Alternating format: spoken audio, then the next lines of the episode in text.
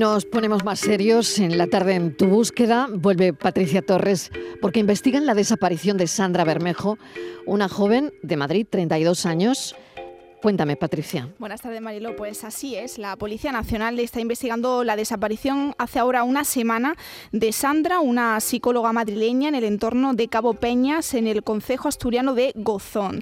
El coche de la joven fue localizado el pasado viernes en el aparcamiento más próximo a la Peña La Gaviera y en su interior fue encontrada una mochila con algunas pertenencias. Los investigadores no descartan ninguna hipótesis, incluida la del accidente, pero el mal tiempo está dificultando esas labores de búsqueda según nos ha comentado fuentes el operativo. La policía no ve por ahora indicios de criminalidad, pero su familia descarta una desaparición voluntaria. La falta de noticias sobre su paradero alertó a familiares y amigos de la joven a raíz de que el pasado día 8 no se presentara una cita con una de sus amigas y su madre comunicara al día siguiente que tampoco había atendido a sus llamadas. Fuentes cercanas al operativo han señalado que todas las hipótesis de trabajo están abiertas, que no se descarta eh, esa posibilidad ¿no? de, que se, de que hubiera podido sufrir un accidente en ese acantilado, donde su teléfono móvil la ubicó el martes día 8 a las 5 de la tarde.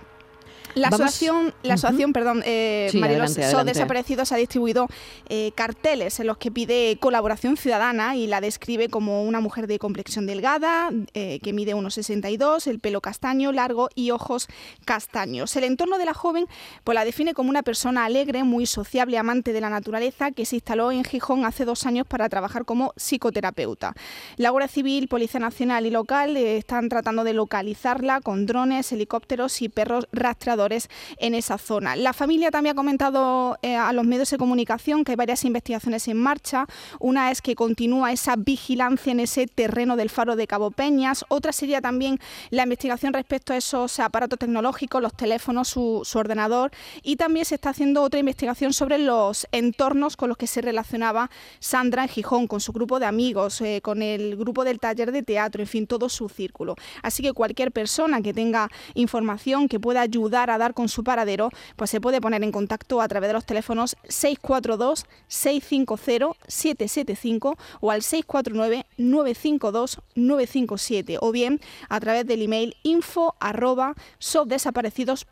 Así que cualquier novedad, Marilo, que haya, por supuesto, que la vamos a contar aquí en la tarde en tu búsqueda.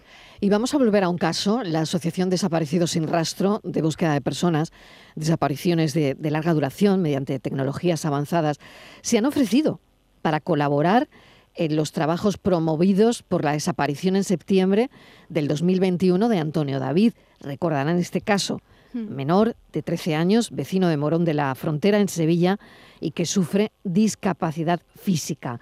No tenemos muchas novedades del caso, pero sí este ofrecimiento, Patricia. Sí, vamos a recordar a todos los oyentes que este menor fue visto por última vez con su madre Macarena el día 13 de septiembre del año 2021 en un hotel de Talavera de la Reina, en Toledo, que Macarena fue encontrada en una gasolinera de Carabia, Segovia, asegurando que había matado a su hijo y que había arrojado su cuerpo en un contenedor. La Guardia Civil asistió, fue trasladada e ingresada a un hospital psiquiátrico por un brote psicótico, posteriormente, para sorpresa de la familia paterna, fue puesta a libertad y esa es la única persona investigada por la desaparición de su hijo y ha dado diferentes versiones de los hechos. La policía ha registrado durante todo este tiempo decenas de contenedores de basura y ha revisado los vertederos de Valdevin Gómez y Pinto en Madrid sin éxito. Luis Núñez, que es el portavoz de la familia paterna del menor, ha explicado en declaraciones a la tarde en tu búsqueda que dicha asociación, desapareció sin rastro, promovida por Ramón Galvez y creada hace poco más de un año y medio, que tuvimos, mm, no sé si lo recuerda Marilo, la oportunidad de entrevistarle, pues ha puesto en contacto con él para ofrecer su colaboración con la búsqueda del niño, desaparecido hace ya casi 14 meses. Le escuchamos. Haciendo indagaciones, eh, en Granada hay una unidad especializada en búsqueda de personas de larga duración. Me puse en contacto con ellos y bueno, desde la semana pasada le estoy pasando todo, toda la información que me piden en referencia a los últimos movimientos de Macarena y tienen un sistema de, búsqueda bastante avanzada, sobre todo a nivel de, de drones y de sistemas de satélite. Entonces, pues le van, van a hacer un seguimiento y van a hacer una búsqueda muy exhaustiva de los últimos movimientos de Macarena y esperemos que, que nos den un resultado. y, por fin se acabe con esta, con esta desaparición porque, vamos, realmente a la familia paterna la tiene realmente destrozada. Todavía está el secreto de sumario, Mariló. La policía mantiene una investigación para localizar al menor y esclarecer la veracidad o no del testimonio inicial de su madre, que después habría asegurado que no mató como tal al chico, sino que él mismo murió y que después se deshizo del cadáver. Así que ojalá la incorporación de esta asociación ayude a esclarecer qué ocurrió con Antonio David, porque la familia paterna pues está deshecha, Mariló. Este domingo se van a celebrar dos manifestaciones, una en Bilbao, otra en Barcelona, por la desaparición de Carolín del Valle. Eh, es el mismo día en el que cumpliría 22 años. Sí, el próximo 21 de noviembre Caroline del Valle cumplirá 22 años. Hace siete desapareció en las inmediaciones de una discoteca, la zona hermética de Sabadell, Barcelona, el 14 de marzo del año 2015. Según las declaraciones de sus amigos, le perdieron la pista cuando huían de una redada de los mozos de escuadra.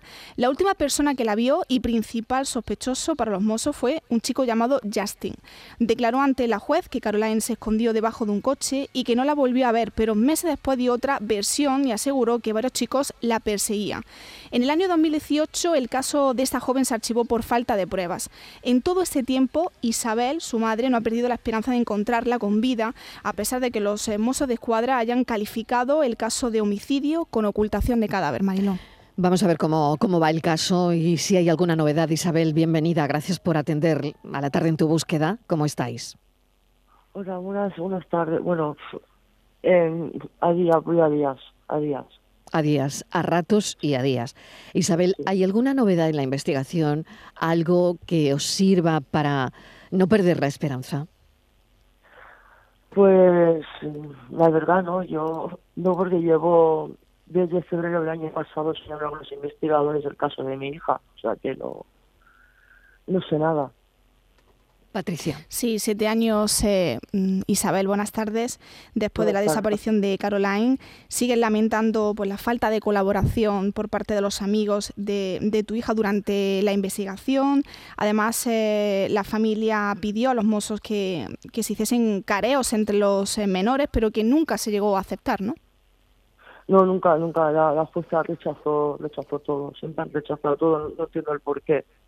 Siempre lo han rechazado y es más cuando cumplió los 18 años y ya que eran adultos, yo solicité que ahora que eran adultos, pues que se tomara declaración a los niños, a, los niños y me dijeron, bueno, audiencia de Barcelona me dijo que no, que era una impertinencia mándanos a declarar ahora y que habían hecho mucho por mi hija y que no nos iban a mandar a llamar. Y este domingo se celebran dos manifestaciones para que, bueno, la historia de, Caroline, no, se olvide, Patricia, ¿no? Sí, eh, este domingo a las cinco y media, Isabel, si no me equivoco. Sí. Ahí estarán todos, me imagino, todas las asociaciones que, que, te, están apoyando y todos los, familiares, porque durante todo ese tiempo eh, nunca has entendido, y tú lo has dicho, ese pasotismo de, de los mandos policiales, ¿no? Que has percibido tú durante todos estos siete años.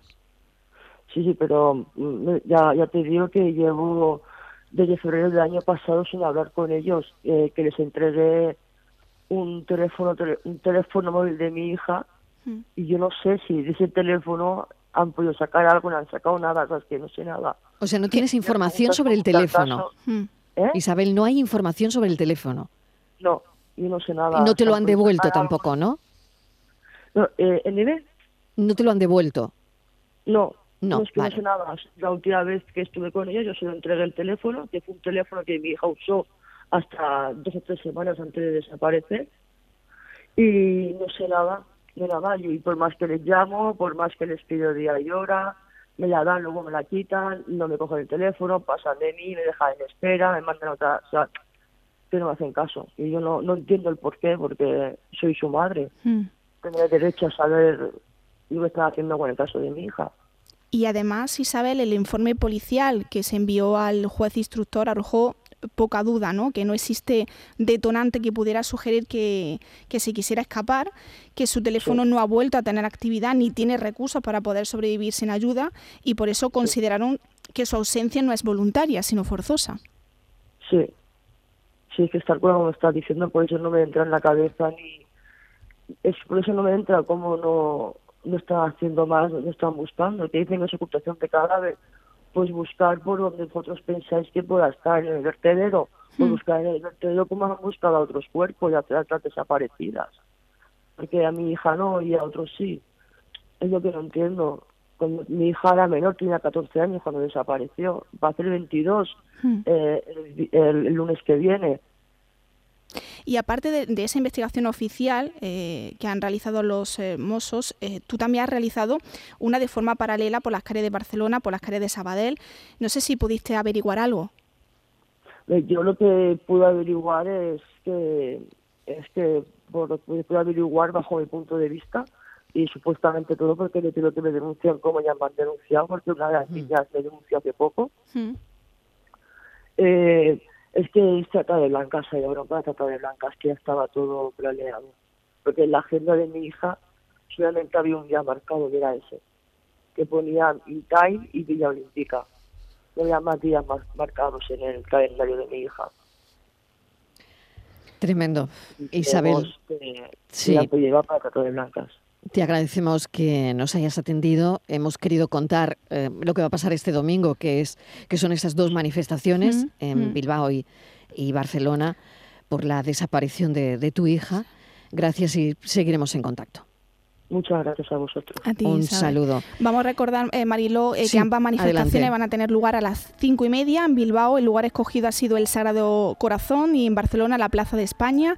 Y los hashtags usados para difundir ese, ese evento van a ser Nos falta Caroline, todos y todo por Caroline y justicia por Caroline. Son una muestra de los siete años de silencio en los que se está enfrentando esta familia, Mariló. Sin duda, escuchar a las familias es la principal misión de este espacio. Lo hacemos cada miércoles. Gracias, Patricia Torres. A ti un beso.